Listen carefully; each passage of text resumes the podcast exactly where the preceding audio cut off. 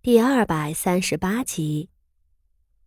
只是他这一病倒也正好了。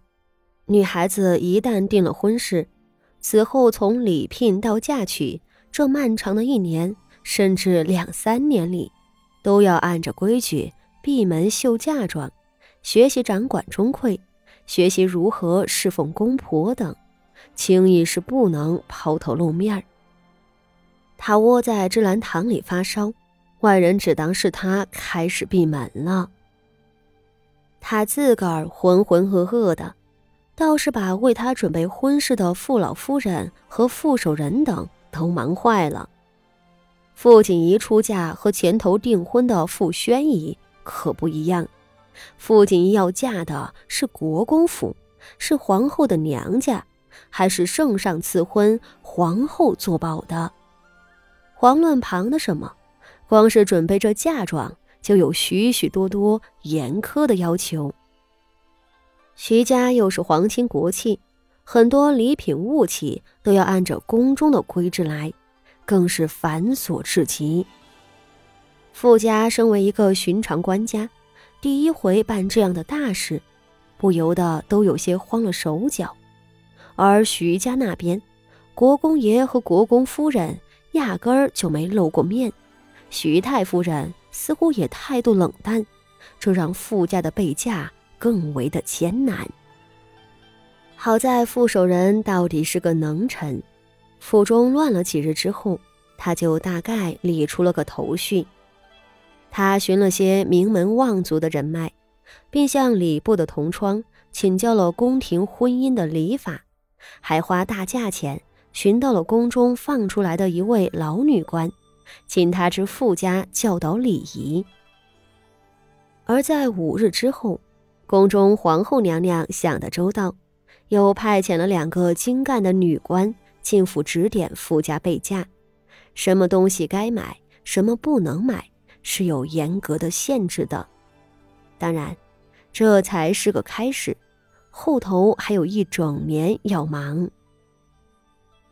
而这么忙碌数日后，宫中前过来的两位女官，又给傅家提出了一个问题，那就是傅锦仪作为傅家大房最小的女儿，此时已经订婚了，在她之上还有几位年长的姐姐都没有嫁出去，越过长姐去给幼妹谈婚事，这不是不可以。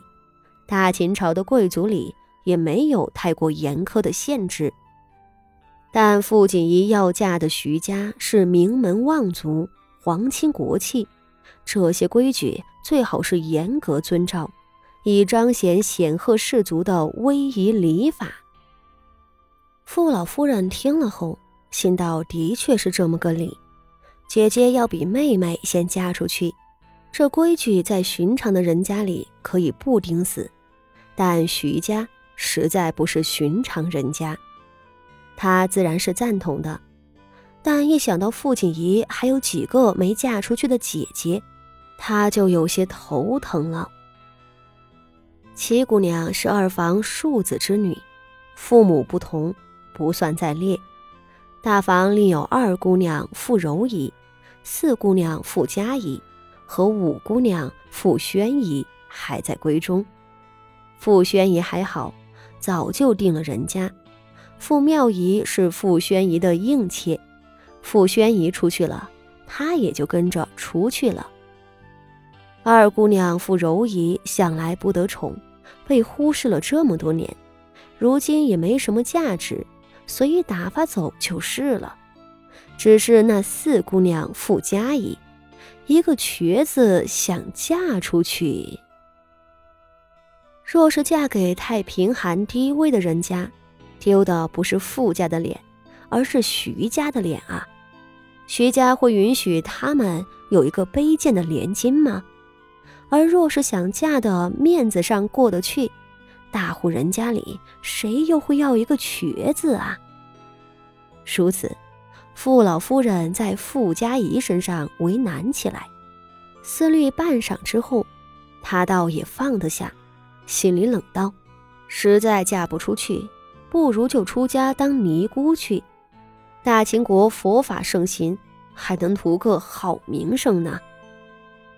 打定了主意，傅老夫人便吩咐三太太为大房的两个姑娘相看。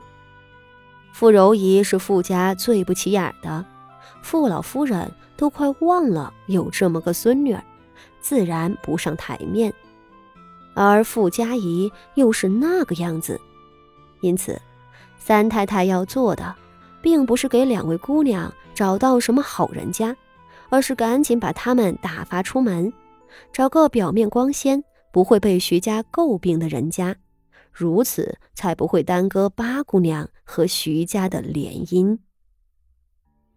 这样的任务说难不难，说易不易，关键是那瘸腿的傅家仪不好嫁。三太太四处奔走，好在很快先把傅柔仪给定了下来了。至于傅家仪，她想了个主意，五月十九日就是傅老夫人的生辰了。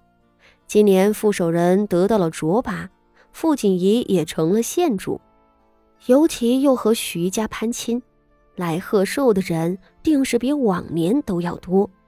届时趁着半个京城的名门士族都前来赴宴，只要留心着，八成就能找到好人家。如此，三太太开始费尽心力为傅老夫人操持起寿宴来。不提傅家何府上下忙得人仰马翻，那缩在屋子里的傅锦仪又是另一片天地了。他起先病得不轻，傅老夫人和傅守仁也知道他被宫里的事情给吓坏了，便请了好些妥帖的婆子贴身照料他。这么过了数日，他堪堪养好了身子，只是精神头仍是混沌的很。连两个宫中女官为他教习礼仪时，都心不在焉的。傅锦仪心神不安，自然是对即将面临的婚姻感到难以接受。她并不反对嫁给徐策，在她看来，自己一个重生的厉鬼，前世葬送在婚姻中的牺牲品，并不配拥有什么真挚美好的爱情。她想嫁给小门小户，安度一生，但可惜没这个命。那随便嫁出去，她也没有意见。真正让她害怕的，正是徐家太过显赫的事实。她重活一世，为了复仇，事事以利益考虑，而事实也证明，所有面上纯善的人，内里也都是有着自己龌龊的目的。他本能的认为，徐策想娶她，一定有着另外的目的。